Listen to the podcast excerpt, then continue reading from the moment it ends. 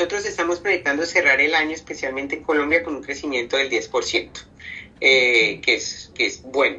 Realmente estamos, estamos teniendo un año interesante, un año con mucho reto, pero al final creo que estamos saliendo del año con, con un, con, un muy buen shape, especialmente en este último semestre. Obviamente eh, son categorías que son muy diferentes cada una, pues es muy distinto vender detergentes a vender desodorantes, entonces cada una tiene una particularidad muy específica.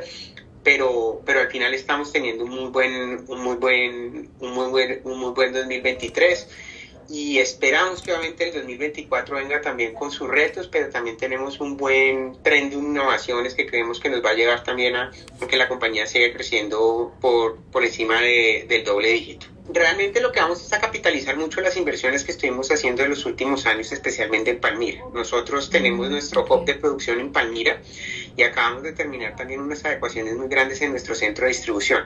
Entonces, durante el 2020, 21, 22 y 23 eh, hicimos una inversión, inversiones muy grandes en, en, Palmira porque trasladamos todas las líneas de producción de salsas de tomate a nuestro centro de producción. Eh, inauguramos el año pasado nuestro centro de producción de, de alimentos eh, y lo que te comento, también hicimos una ampliación de, de nuestro centro de distribución que que nos permite seguir llegando a nivel nacional al 99% de los, de los municipios. Entonces, eh, eso lo que nos va a permitir también es habilitar que tengamos un mejor servicio con nuestros clientes, que tengamos obviamente mejor, mejor, mejor servicio también reflejado a nuestros consumidores.